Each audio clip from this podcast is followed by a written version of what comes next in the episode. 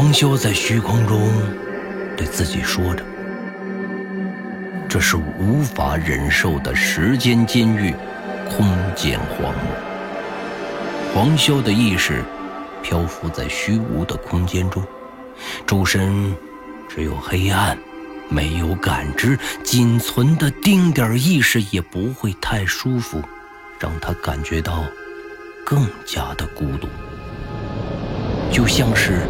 一颗离子在虚空中永恒的堕落，永无止境的向下落着。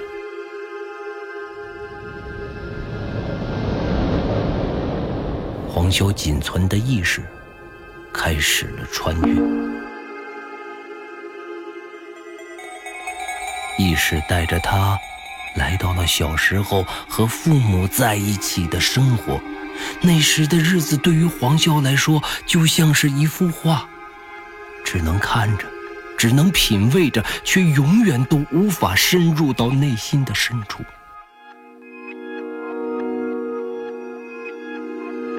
作为创作者的自己，也忘记了那时的痛苦，只留下最美好的东西，犹如醇酒一般，慢慢的品味。意识仅仅是在那里稍作停留，便继续开始向下坠落，带着黄潇来到了成年时与孟浩然在学校中相处的那一段时间。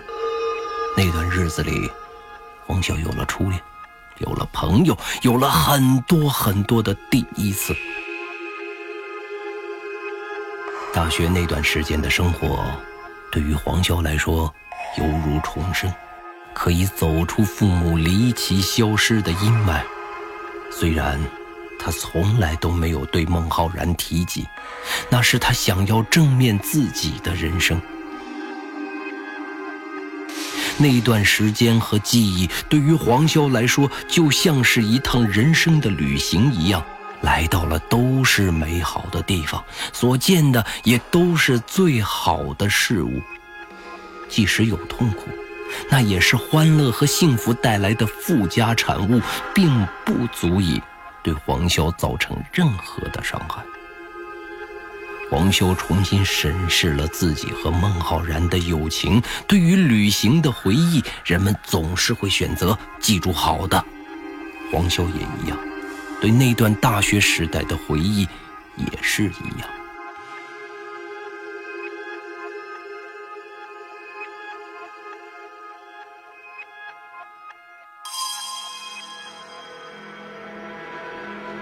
意识再次开始坠落，来到了成为记忆侦探时的黄潇。那时候的他帮助过很多需要帮助的人。意识下坠的痛苦在这一段旅程中开始减弱，他顺着记忆走着，幸福着。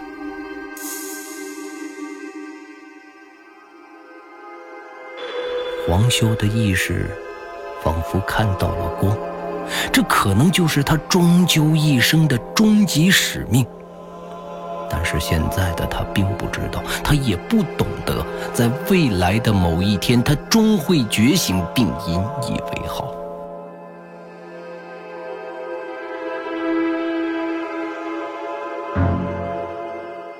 在光的另一端，他仿佛看到了冷冽。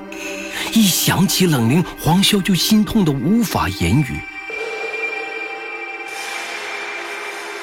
这股痛苦直冲黄潇的脑海，他又能感知到身体，又能感知到一切。他开始不停的挣扎，痛苦、难过、无奈、失望，这些负面的情绪通通的集中到了。黄潇的大脑中，冷灵。黄潇疯狂的呼唤着冷灵的名字，然而，一切都消失了。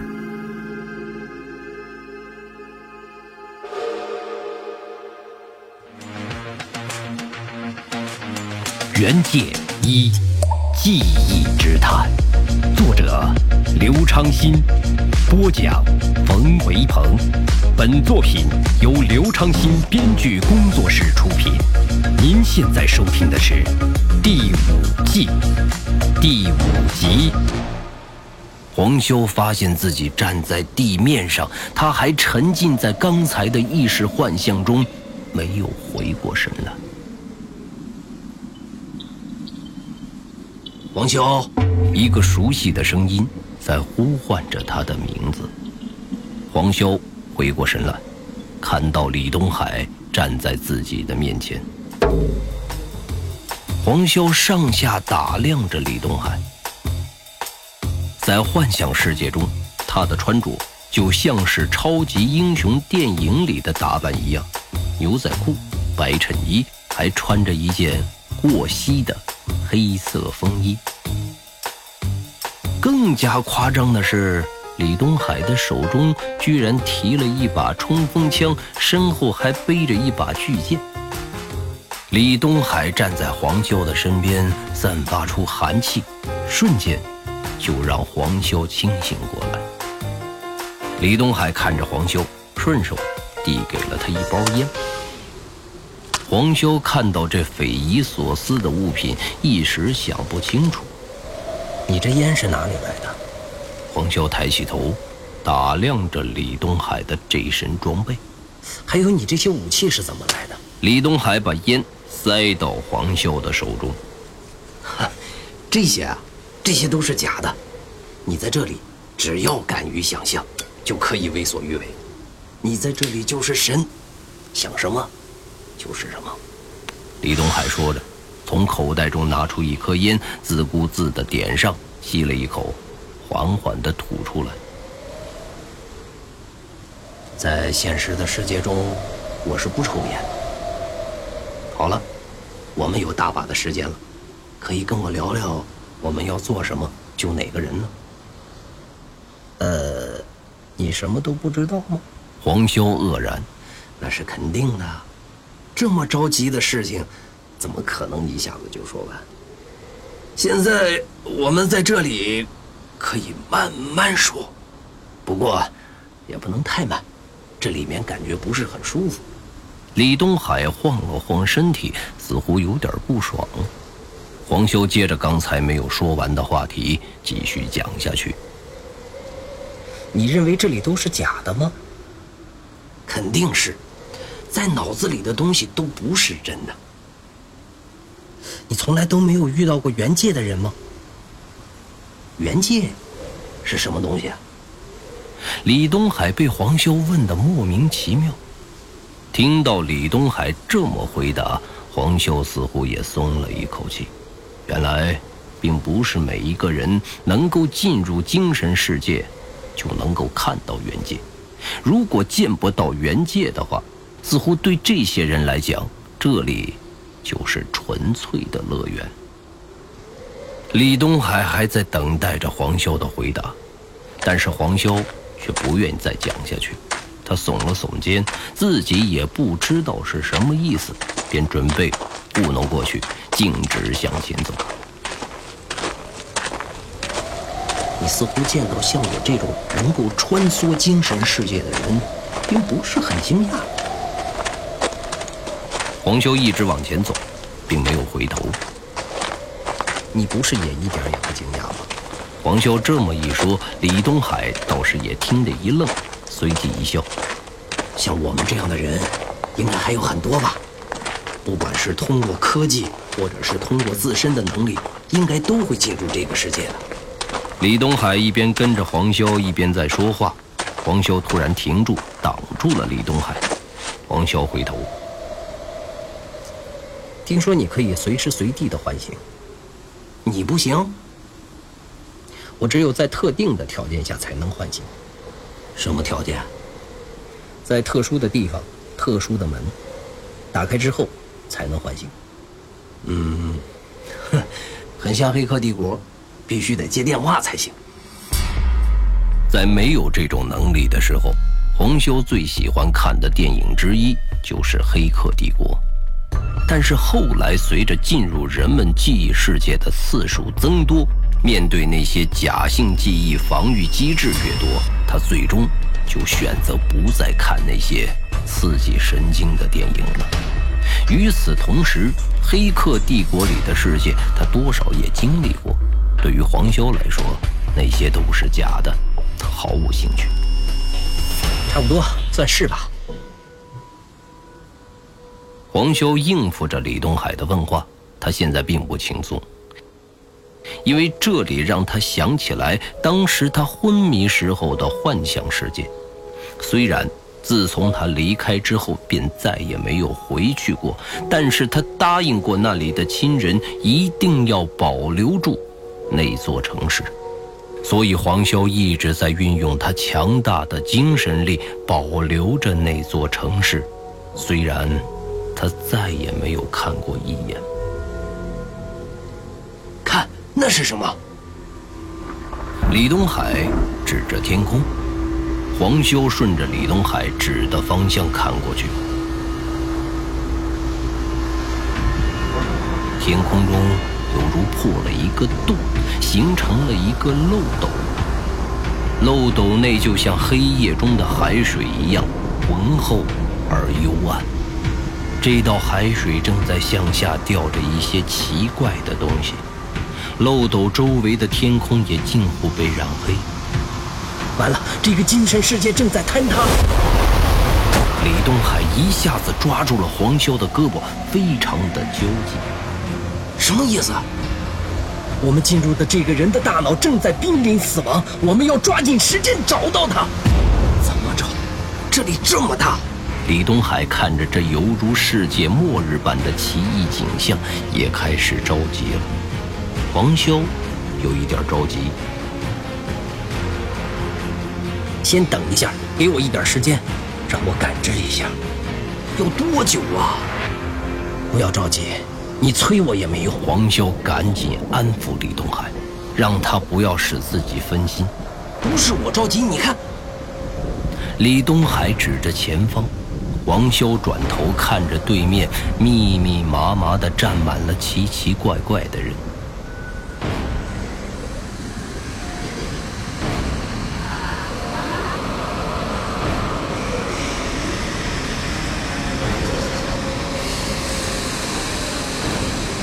这些人面部好像都蒙了一层雾，完全看不清脸。在他们所处的人群中发出嗡嗡的声音，就像苍蝇一般。嗡嗡的声音让黄修和李东海头都快要炸掉了。黄修侧耳仔细一听，原来这群人在低声碎语的说话，其低声碎语的内容更是让黄修头炸开。看这家人怎么就出了个神经病呢？哎，你说他闺女是不是也跟他一样不正经啊？生不出个儿子来，丢脸！我就看不惯他这个样子，我看着他就烦，一看这个人就不是什么好东西。黄修。立刻就明白了，这是沈怡平时听到的闲言碎语，他都留在了自己的潜意识中。现在他的大脑正在崩溃的边缘，这些潜意识再次的涌了出来。人言可畏，黄潇不敢再听，他需要时间来感知这里的一切，确定找到沈怡或者孟浩然。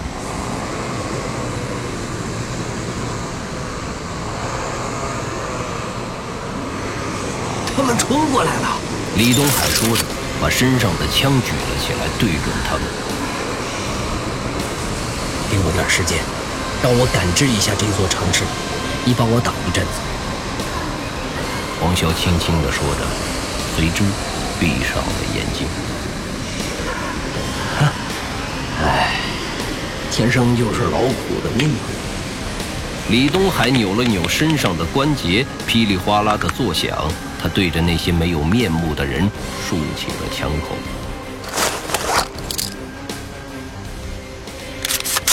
不好意思啦。李东海刚说完，那些人似乎像受到了刺激一样，叫喊着向着李东海和黄潇冲了过来。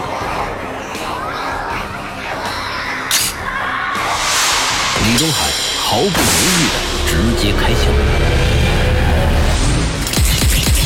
巨大的枪口喷射出无数的子弹，李东海的脚稳稳地踩在地面上。后坐力并不能让他移动分毫。这一群人像僵尸一样向着李东海冲了过来。在李东海的机枪威力下，这一群人都中弹被击飞出去，更有一部分人直接被子弹炸成了碎片。子弹所到之处皆是血骨。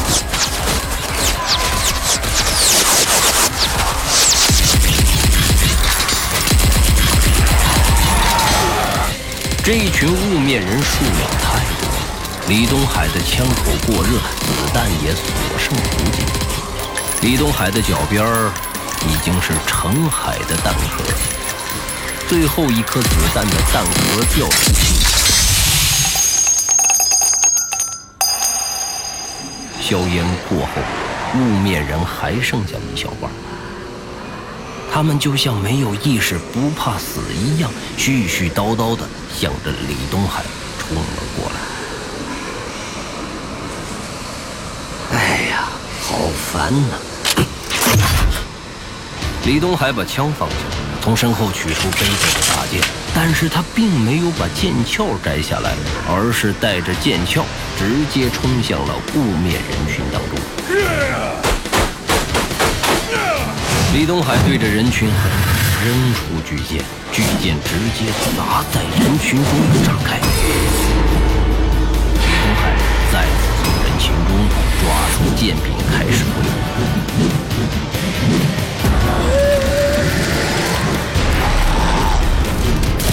每一个中箭的雾面人都被击飞或者砸入地下。短短的几分钟，李东海已经把这些臭鱼烂虾一般的杂兵统统的处理掉了。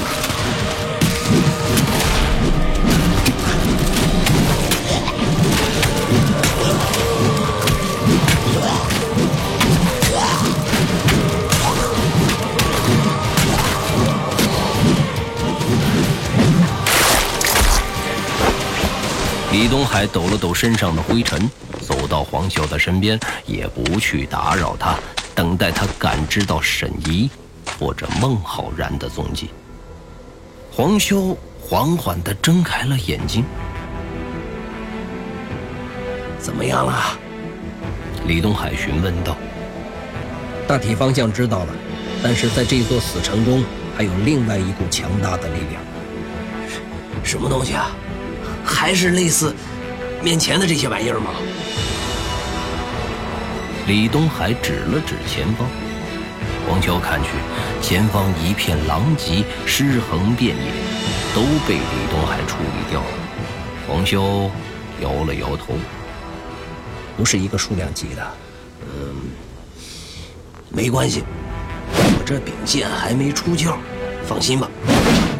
找到人，我可以免费把这里的顽疾都消灭掉，算是新客户的优惠吧。走。李东海有点兴奋，不慌不忙地说着，但是黄潇却一点都没有听进李东海的话。那股熟悉的力量让黄潇的心脏在不停地剧烈地跳动。他深知那股熟悉力量的可怕，也知道该到自己报仇的时刻了。攥紧拳头，心里想着冷灵：“来吧，是时候有个交代了。”黄修也不理会李东海，径直向着那股熟悉力量的方向走去。李东海也不再多说话，一直